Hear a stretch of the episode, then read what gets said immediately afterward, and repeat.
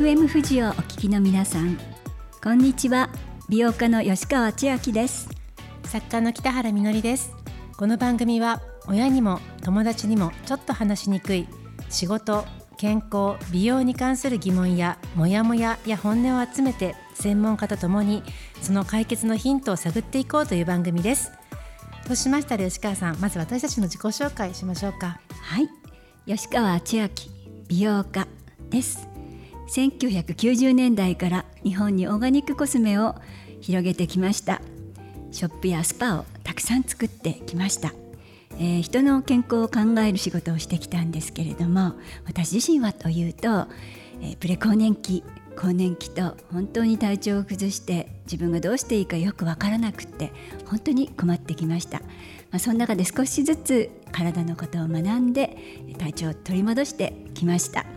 えー、私たち女性にとってはえー、体のことをよく知ること自分の心のことをよく知ることそして自分がどうやって生きていくかどんな人生を歩むかいろんなことを考えていくことがとっても大事だっていうことが分かりました。それから美容以外にもう一つ女性の健康啓発と女性のことを考えることが私の大事な仕事になりました。はい、えー、私北原みのりです。えっ、ー、とですね、私13年前にも FM 富士で番組を持っていたんですけれどもその時も性に関する番組をしていました私は1996年にラブピースクラブという女性向けのブレジャーグッズのお店を作って生理用品やブレジャーグッズを売ってきましたその中でたくさんの女性の話を聞いてきていてそういったことを吉川さんとたくさん話したいなと思ってます。で私ですね実は本当は山梨にすごく縁があって、うん、私の父方のあの祖父母なんですけども、はい、あの奈良時代からずっと山梨らしいんですよ。そうなんだ。もう半分超山梨っ子の私です。ということでえ今日も FM 富士で話できるのはとても楽しみです。今週は世界人権週間です。はい。世界人権週間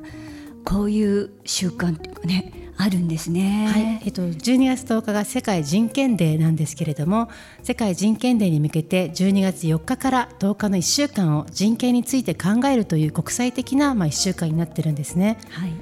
人権ってもしかすると普段意識しないで過ごしているけれども、自分がきちんと家庭の中で社会の中できちんと人として認められて生きているかどうか。私女性の人生を考える時もそのこととっても大事なことだと思っているんですけども何も意識しないで過ごせたらそれは幸せなことなのかもしれないけれども自分の存在はって疑問に思う時まさにこれが人権の問題だっていうことですよね。うん。そうなんです。で1995年にあのヒラリー・クリントンさんが北京女性デーという女性たちが集まって女性の人権について考えるあの国際会議やったんですけどもそこで有名な演説をされたんですね。それが Women's Rights are Human Rights っていうそれはつまり女性の権利は人権だっていうことをおっしゃっていて。女性の権利は人間の権利なんです。そうなんですなので私たちがその女性の権利をっていうと何て言うんでしょうあんまりね女女のことばっかり言うなみたいなこととか女の人の話っていうと女の人の話だけじゃなくて男の人の話もねって言うけれどもでも女の人の話も人権の話としてとても大事な話なんだなっていうふうに思って聞いていただければ嬉しいです。はい。一つ私付け加えていいですか？本当におっしゃる通り男も女もなく人権は大事。ただジェンダーギャップえー、世界121位先進国で日本は最下位なんですよね。そして毎年この数字があんまり変わらない。もう確かに男も女もないんですけれどもやっぱり日本はジェンダーギャップが大きいまま。だからもう少し女性はこのギャップを縮めないといけないと思います。うん日本の中だけ考えると分からなくなってしまうことはあるんですけども世界っていう大きな舞台の中ではうん大変情けない数字だなって思います。ということで今日もたくさんの女の人の話を集めていきたいと思います。今週は世界で最も歴史のある女性医師の会公益社団法人日本女医会の会長前田佳子先生にお話を伺いますあなたには尊敬する先輩はいますか？女の人の話フェムボイス最後までどうぞお楽しみに。女の人の話フェムボイスこの番組はシミックソリューションズ株式会社がお送りします。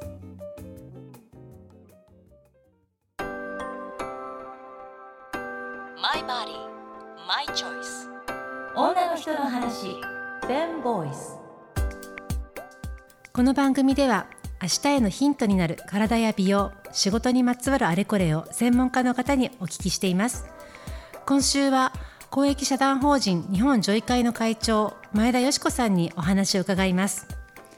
吉川さん日本女医会ですね、はい、1902年に創立されたんです。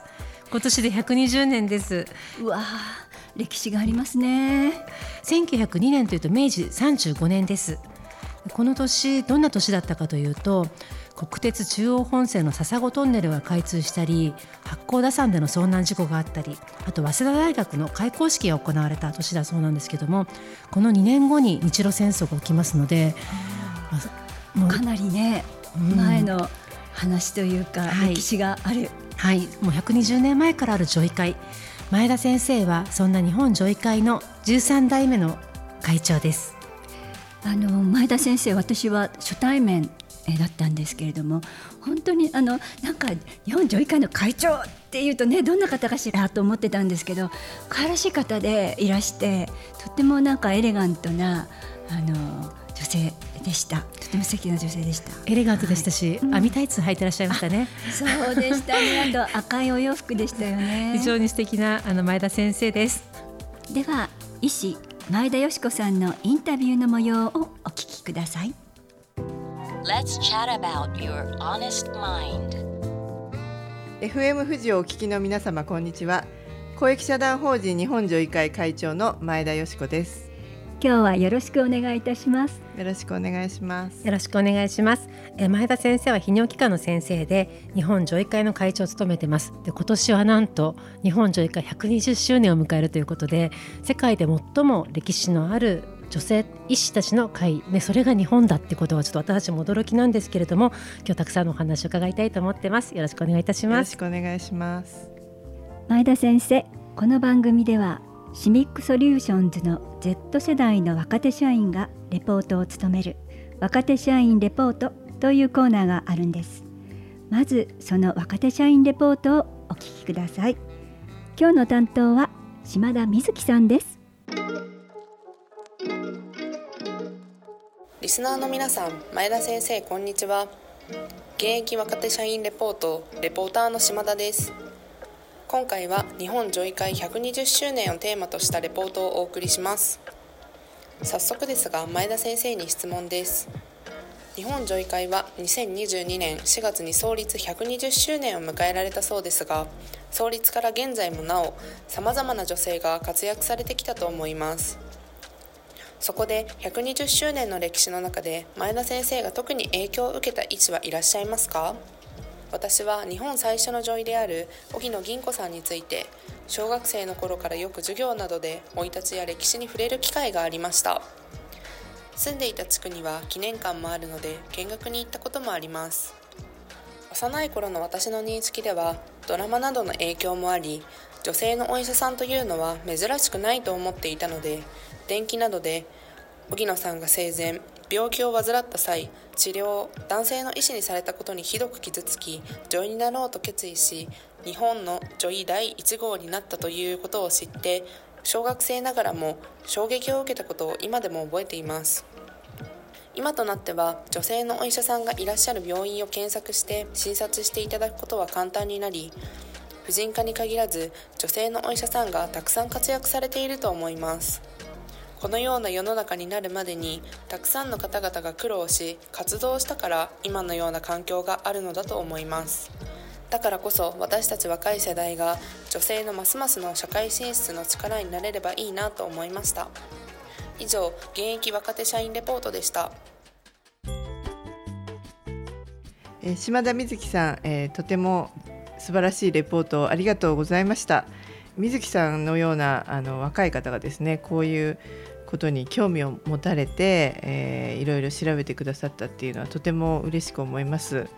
いや荻野銀子さんってよく名前は聞きますけれどもあのね水木さんもおっしゃってましたけれども夫に臨病を移されてそこから当時あの、まあ、女性のお医者さんいたんですけれども国家資格持っている女性のお医者さんがいなかったんですよね。なのでその性病にかかってしまった時に見てもらう人がいないもちろんその婦人科も含めて全てが男性のお医者さんだったので女性の方にとっては非常に大変で病院に行けないあまりに非常に症状をこじらしてしまって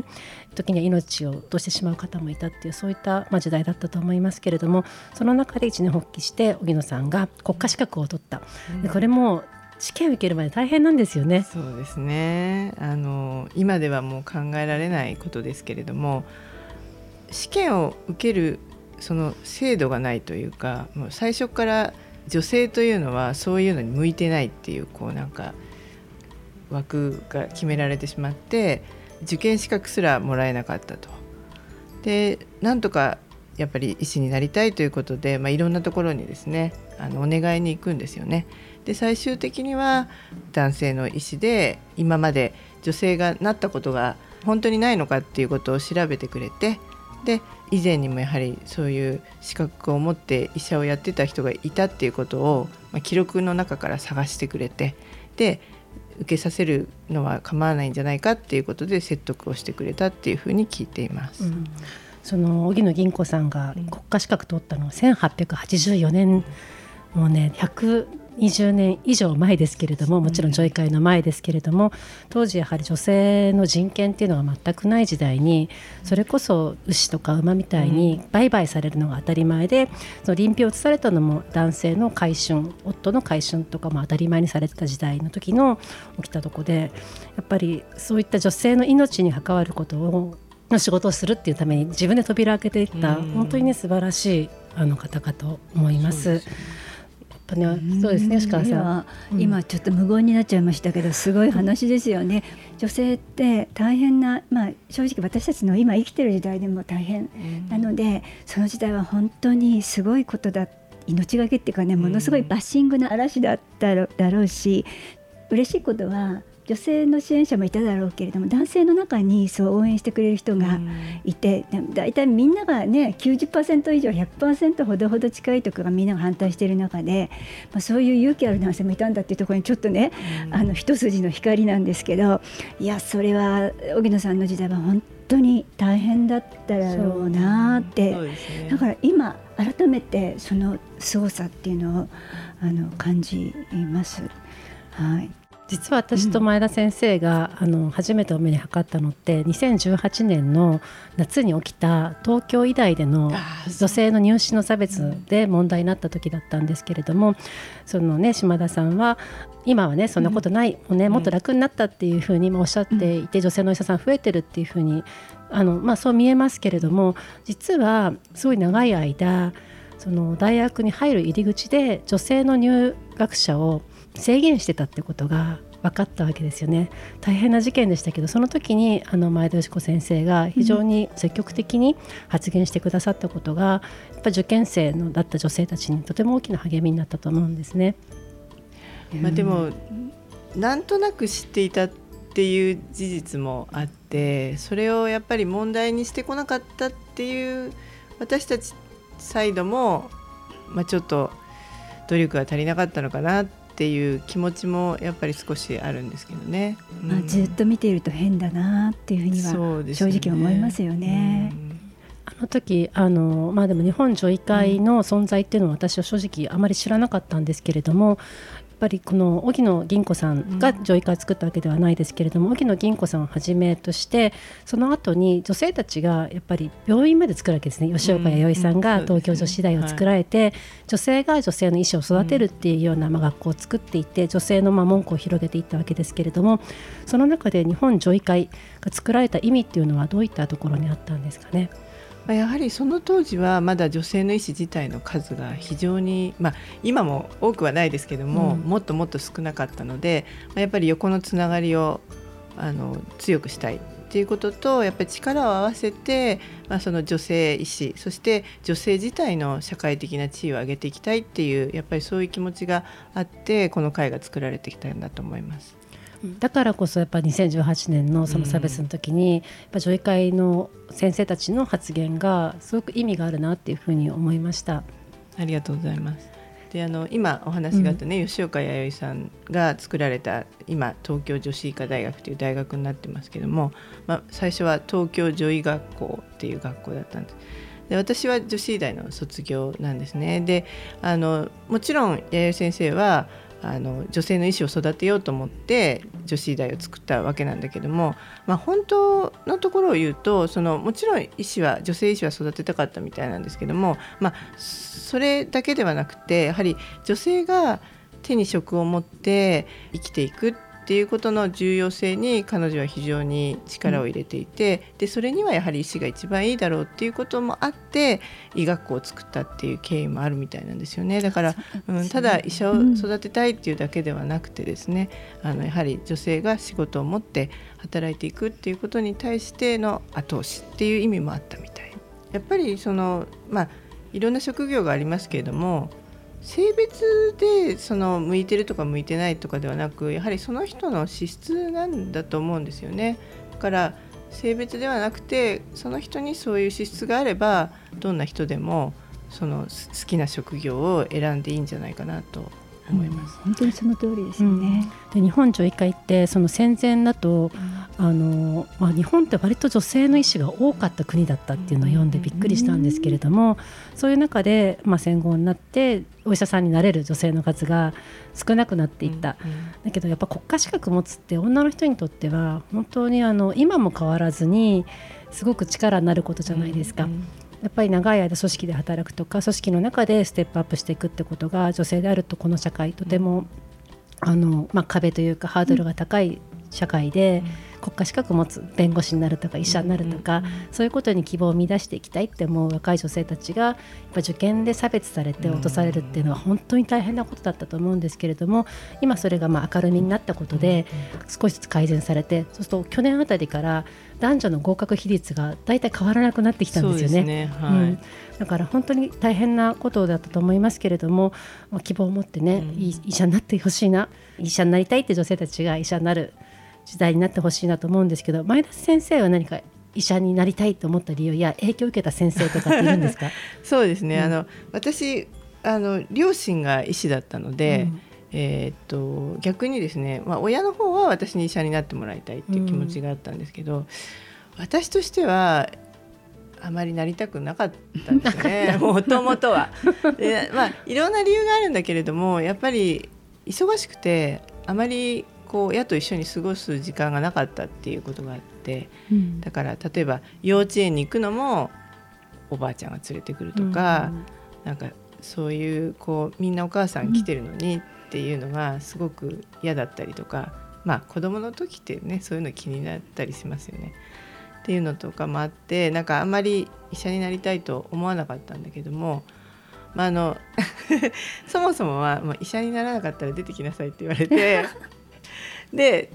医学部入ったんですけどもでも いやでもねあのその試験受ける前にその荻野銀子さんの本を、はい、多分渡辺淳一さんが書かれた「花うずみ」っていう本だったんですけどね、ねね、それを読んで、ちょっと気持ちが変わったというか。うあの別に荻野さんにあの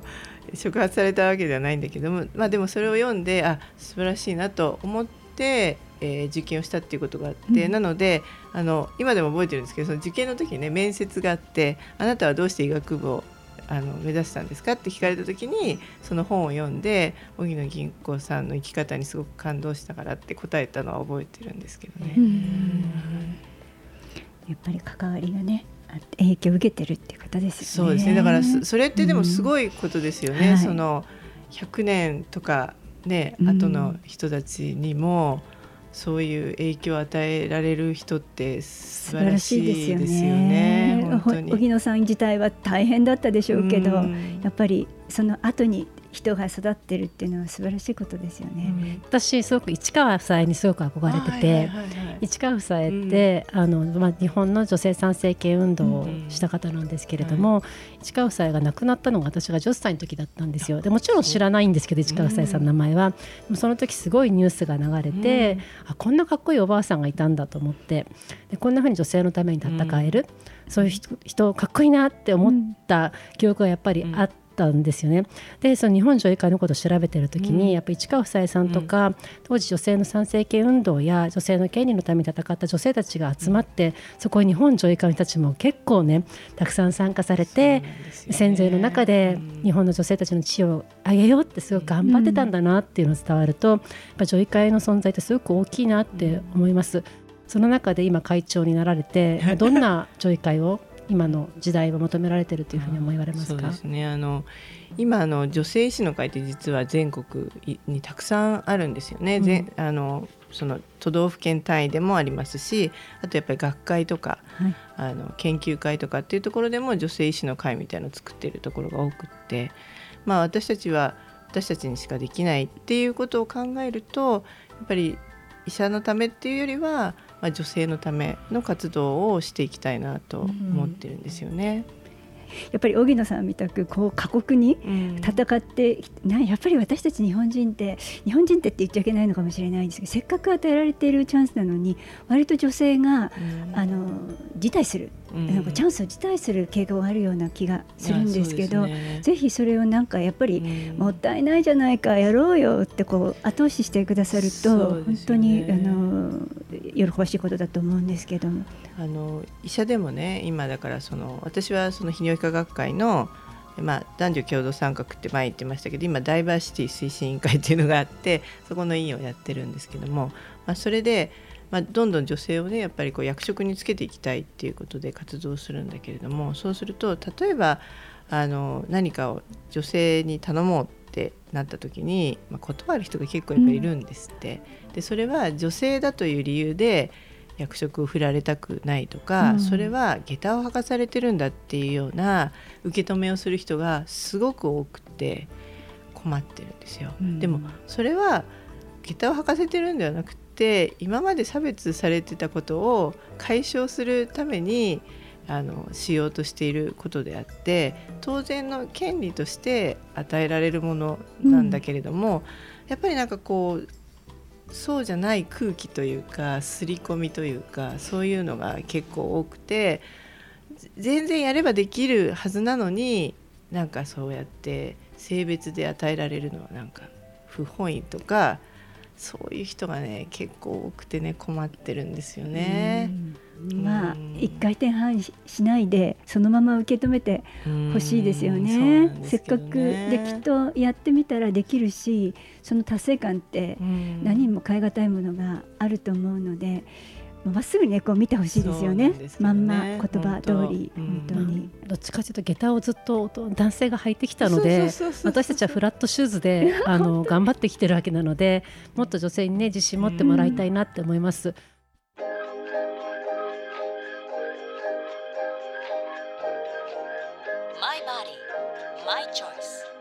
女の人の話フェンボイス昭和大学病院の泌尿器科の医師であり公益社団法人日本女医会の会長前田よし子さんにお話を伺いましたが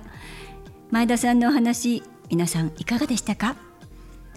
私はねやっぱりあの荻野銀子さんの話が印象的だったんですね。もうなんかね目にあの浮かんできたんですよ。大変な病気されてもう男性のね医師に囲まれてまあ辛かったと思います。そして、まあ、それを克服して日本初めての医師免許を持った女医さん、えー、女性のお医者さんになられたっていうのは本当にセンセーショナルで大変だっただろうなっていうふうに思いました。そこから皆さんが後継いでくださってこうどんどんとあの女医さんたちを輩出してくださったっていうのは普段ね診察受けてるだけだとそんなこと考えたこともなかったですけどもやっぱり感動的あのでしたただそんなに今後はですね辛い思いしなくてもやっていけないといけないと思いましたし女性の中にはいろんな才能が眠ってると思うんですね。なので何て言うんだろうそれになる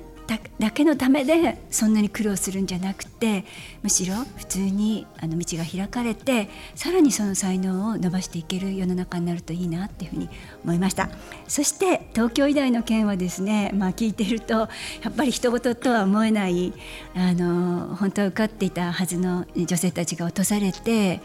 そうじゃなかった人たちが繰り上げられて入っているっていうのはある意味簡単な話が裏口入学ともいかれられますし、えー、やっぱり一回起こってしまってダメージもねあの精神的にも大きいだろうしその後また受験してお医者さんになっただろうかどうかって考えると人の人生を変えてしまうような大きなことですよね。ですから本当にこういうことがないように祈っています。私はですねその2018年の8月にあの新聞で読んだんですよね入試に不正があったんじゃないかっていう、まあ、スクープが出た時に何て言ったらいいんでしょうね本当に胸が痛くなってで東京医大の前であの、まあ、集まりませんかってツイッターで呼びかけてみたんですよ。私そういうことするの生まれて初めてだったんですけれどもあのなんかいても立ってもいられない気持ちになって多分悔しい思いしてる人いっぱいいるだろうななんか話したいなと思ってツイッターで呼びかけたら次の日100人以上の女性が集まったんですよ。でちょっと少し前に行ったらあの自転車で前に後ろに小さい子を乗せてるお母さんが来て若い女性でしたけども保育園落ちたんですって話しかけてくれてでその私正社員諦めなければいけなくなりましたはい、うん、なのでやっぱ女性が我慢したりとかすることで、まあ、ある社会っておかしいと思うんですよねっておっしゃってでその晩集まった方の中には被害者の方東京医大を受けた方いなかったと思うんですけれどもたくさんの女性が言ってたのは弟の受験のために自分が諦めたことだったりとか、うん、お兄ちゃんに、ね、学費出したからあなたは高卒で女の子だからって言われた悔しさだったりとか、うん、そういうふうにたくさんの女の人がいまだに諦めさせられてきてるんだなっていうことをあの時に感じたんですよね。でその後にあの実際に、まあ、その私が集めたその会というかデモというかが大きくニュースになったこともあって私のもとに被害者の東京医大受けましたって方からどんどん連絡が来るようになったんですよ。はい、で聞くとねやっぱり医大受けるの大変じゃないですか。いやそうですよ、うん、まあ、正直お金も時間も、まあ、いろいろなものがものすごいことですよね。そう。いう中で、うん、その24時間のうち17時間ぐらい勉強しているような、うん、そういうあの勉強室でこのニュース見てでも自分は辞めるわけにいかない浪人中ででも去年受かってたかもしれないのに今勉強してると思ったらもう涙が止まらなかったって方が何人もいてやっぱそういう悔しさをもうさせないために、そして女性たちが女性たちを助け合っていけるようなそういったことがまあ女医会の精神にあるんだなっていうことをすごく今日の前田さんの話も聞いて思いました。はい、あの先生もおっしゃってましたよね。おかしいとずっと思ってたと。だけど、まあ、言い出すのが遅くなったことに対してねすごくあの後悔されていたっておっしゃってましたけど何か問題があった時に言い出すのって本当に大変ですよね。まあ、本当にこれまずこういうことがないように。そして多分ね生きていく上ではいろんなことが起こってくるけどやはりこう声を上げなきゃいけないことっていうのはあるんだなっていうふうに思いま思いました、うん、さて公益社団法人日本女医会の120周年をお祝いするイベントが12月11日日曜日にあるそうでそこで北原さん講演するんですって？本当に光栄なんですけども、まあ、あの先ほどの前田先生とのそういった出会いもあって東京医大の件であったこともあってあの私も女医会の大ファンになっちゃったんですよね。で女医会について調べてるうちにあの、まあ、女医会でたくさんの女性の先生たちが、まあ、日本の社会を女性たちを救おうとされてきた、まあ、歴史について熱く語っていたらその話しなさいよということになりましたので12月11日来週の日曜日 YouTube で配信されますのでぜひご覧ください。日本女医会のホームページのニュース欄にリンクが貼ってあります。ぜひ聞いてください。来週も前田よし子さんのインタビューを紹介しますお楽しみに。今番組をお聞きのあなたの声も聞かせてください。メッセージは FM 富士の番組ホームページから送ってください。あなたのメッセージお待ちしてます。マ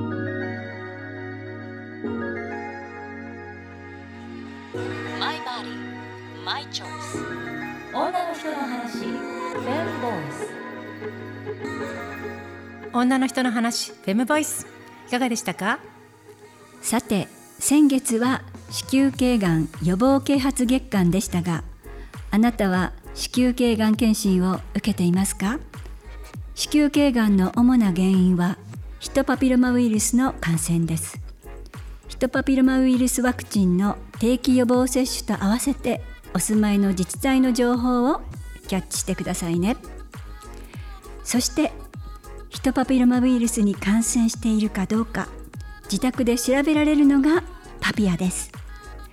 番組ページにマイメロちゃんのバナーが貼ってあります。そこをクリックしてみてください。はい、この番組では Spotify や Apple Podcast でも配信しています。FM 富士の番組ページにリンクも貼っていますのでぜひそこから聞いてください。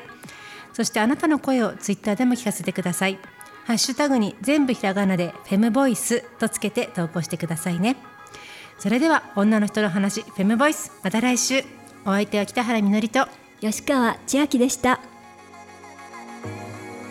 女の人の話フェムボイス。この番組はシミックソリューションズ株式会社がお送りしました。